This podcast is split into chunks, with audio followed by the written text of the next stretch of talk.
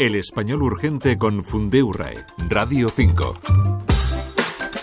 Queda poco para que termine el año 2023 y ha llegado el momento en el que la Fundeurae publica su palabra del año, que es la undécima. Como adelanto al programa especial de la próxima semana dedicado a la ganadora, hoy vamos a repasar las 12 candidatas. Bienvenido, Javier. Aunque esta elección ya es bien conocida, no estará de más recordar en qué consiste. Hola, Esmeralda. Pues sí, desde el año 2013 y año tras año hemos ido seleccionando palabras tratadas en nuestras recomendaciones diarias, aunque no siempre, por su doble interés informativo y lingüístico. Está claro que el interés informativo lo marca la actualidad, pero el lingüístico, ¿qué puede ser? Eh, pueden ser prefijos, anglicismos, en general nuevas palabras que nos permiten hablar de nuevas realidades. También pueden tener interés por el significado, porque a veces los debates se centran en cómo se debe entender tal o cual palabra.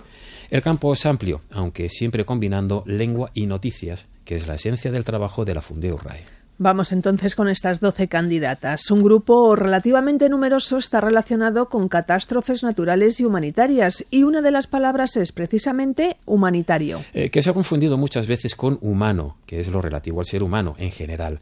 Desde hace tiempo se emplea humanitario con el sentido de que requiere de ayuda humanitaria, una acepción que ha sido recogida en el diccionario académico. Así pues, expresiones como crisis humanitaria son válidas y tienen un matiz que no tiene crisis humana. Otras relacionadas con catástrofes de diversos tipos son seísmo, guerra y macroincendio. Sí, el terremoto de Turquía nos dio pie para recordar que tanto seísmo como sismo son correctas y que la preferencia por una u otra depende del país. En particular, seísmo se usa casi exclusivamente en España. En cuanto a guerra, ¿qué podemos decir? Eh, por su parte, macroincendio nos lleva a los devastadores incendios de Canadá y Grecia, entre otros países. En esta última aparece el prefijo macro, que significa grande. La de macroincendio nos lleva al clima y sobre este tema hay otra candidata que es ecosilencio. Que se refiere a las empresas u organismos que, de modo intencionado y por diversas razones, optan por ocultar las medidas que toman para preservar el medio ambiente. También es una formación con un elemento que sirve de prefijo, que es eco, vinculado a la ecología. Otro grupo, la tecnología, aunque también con implicaciones sociales. Hay dos, Fediverso y Ultrafalso. Eh, eh, lo de Fediverso apareció y llegó a las portadas por los cambios y las novedades en diversas redes sociales muy conocidas o no tan conocidas. Viene de combinar federación, diverso y universo.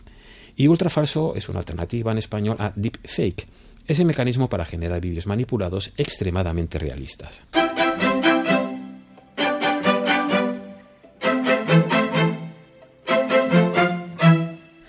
En un par de voces, el propósito ha sido principalmente aclarar la escritura. Una es Euribor, el tipo de interés de los préstamos interbancarios en euros que ha encarecido las hipotecas, y la otra es fentanilo, un fármaco que ha tenido efectos devastadores. Eh, ambas se escriben con minúscula, porque son los nombres comunes de los respectivos conceptos. Además, Euribor lleva tilde.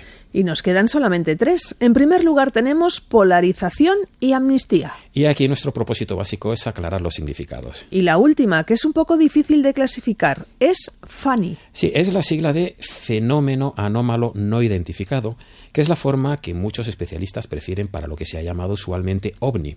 Recordemos que los FANIs fueron tema de debate en el Congreso de los Estados Unidos y de México. Pues estas serán las 12 candidatas a la palabra del año de la Fundeu RAE de 2023. Palabras de actualidad, palabras con interés lingüístico. Gracias, Javier. Terminamos ya este espacio especial de Radio 5, Esmeralda Antona por la agencia EFE y Javier Bezos por la Fundeu RAE. Nos despedimos hasta el próximo programa, que dedicaremos a la palabra del año.